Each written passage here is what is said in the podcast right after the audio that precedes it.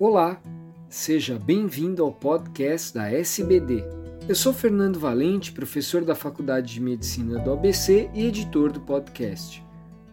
Esses programas contam com a participação de grandes diabetologistas brasileiros. Esse podcast é parte de uma série com resumos da diretriz da SBD 2022 e nos traz as recomendações sobre rastreamento e diagnóstico da hiperglicemia na gestação. Confira o documento na íntegra em diretriz.diabetes.org.br. Olá, sou Lerita Zaidenberg, endocrinologista e professora da Faculdade de Medicina da Universidade Federal do Rio de Janeiro e coordeno o Serviço de Diabetes e Gravidez na Maternidade Escola da mesma universidade.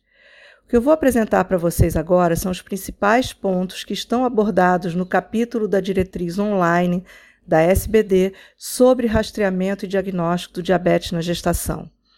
Primeiramente, é importante destacar que a hiperglicemia na gravidez não é incomum. Em torno de um em cada seis nascidos vivos são filhos de mulheres que tiveram alguma forma de hiperglicemia na gestação. Em torno de 8% são filhos de mulheres com diabetes mellitus pré-gestacional, ou seja, DM1 ou DM2 ou outros tipos menos comuns de diabetes.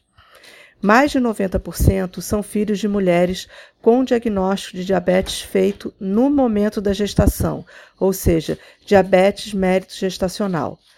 A frequência do diabetes mérito gestacional vem sendo crescente, que acompanha também o aumento de número de mulheres com obesidade e mulheres que têm suas gestações em idades mais avançadas. Por ser assintomático, há necessidade de busca ativa do diagnóstico do diabetes gestacional através da realização de exames laboratoriais. E essa é a nossa primeira recomendação. Independente da presença de fator de risco, todas as gestantes que não sabem, desconhecem ter diagnóstico prévio de diabetes, devem realizar já na primeira consulta do pré-natal a medida de uma glicemia de jejum. Aquelas que têm o resultado da glicemia de jejum maior ou igual a 126, elas recebem o diagnóstico de diabetes mellitus diagnosticado na gestação, que é a tradução para o português do overt diabetes. Se elas têm glicemia entre 92 e 125 mg por decilitro, elas recebem o diagnóstico de diabetes mellitus gestacional e já devem ser tratadas para tal.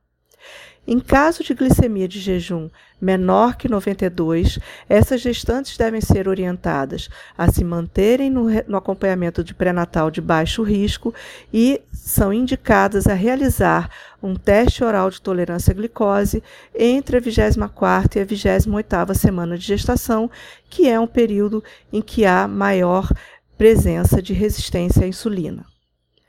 Qual a importância desse diagnóstico precoce, ou seja, da presença de diabetes já no primeiro trimestre gestacional? Nós sabemos que a, o pré-natal frequentemente é a primeira oportunidade que a mulher na sua vida adulta faz algum exame laboratorial.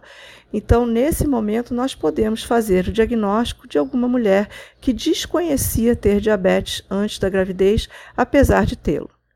Além disso, a presença do diabetes diagnosticado precocemente nos alerta para a necessidade de realizar uma propedêutica bastante cuidadosa na detecção do risco da presença de malformações fetais, também investigar de forma bastante cuidadosa a presença de complicações microvasculares, complicações crônicas do diabetes, e saber que essas gestantes que fazem um diagnóstico mais precoce de diabetes irão também necessitar de uma terapia farmacológica mais precoce.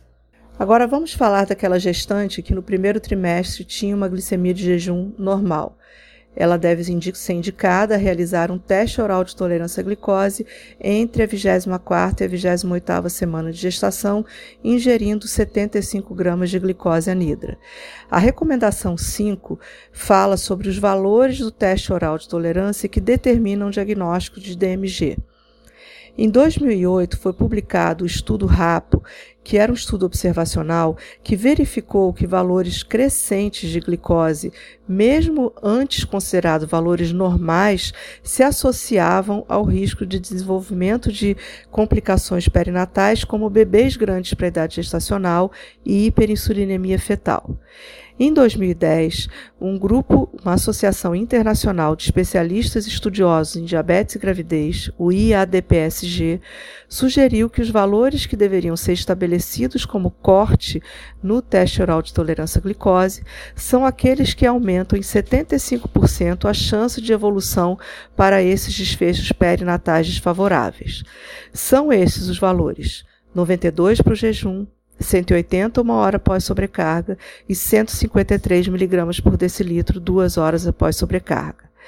Esses valores foram também endossados pela Organização Mundial de Saúde em 2013 e são preconizados aqui no Brasil tanto pela Sociedade Brasileira de Diabetes, como pela Federação Brasileira das Associações de Ginecologia e Obstetrícia, FEBRASGO, a OPAS e o nosso Ministério da Saúde brasileiro. Particularmente aqui no Brasil, para evitar a omissão de diagnóstico, entendendo as peculiaridades do nosso país, em locais sem viabilidade técnica ou financeira de se realizar o teste oral de tolerância à glicose entre a 24ª e a 28ª semana de gestação, pode-se realizar o diagnóstico do diabetes estacional através da medida da glicemia de jejum, sendo ela acima, maior ou igual a 92, diagnóstico de DMG. Bem, eu convido vocês para lerem esse documento na íntegra. Ele está disponível em aplicativo para celular ou na web através do site diretriz.diabetes.org.br.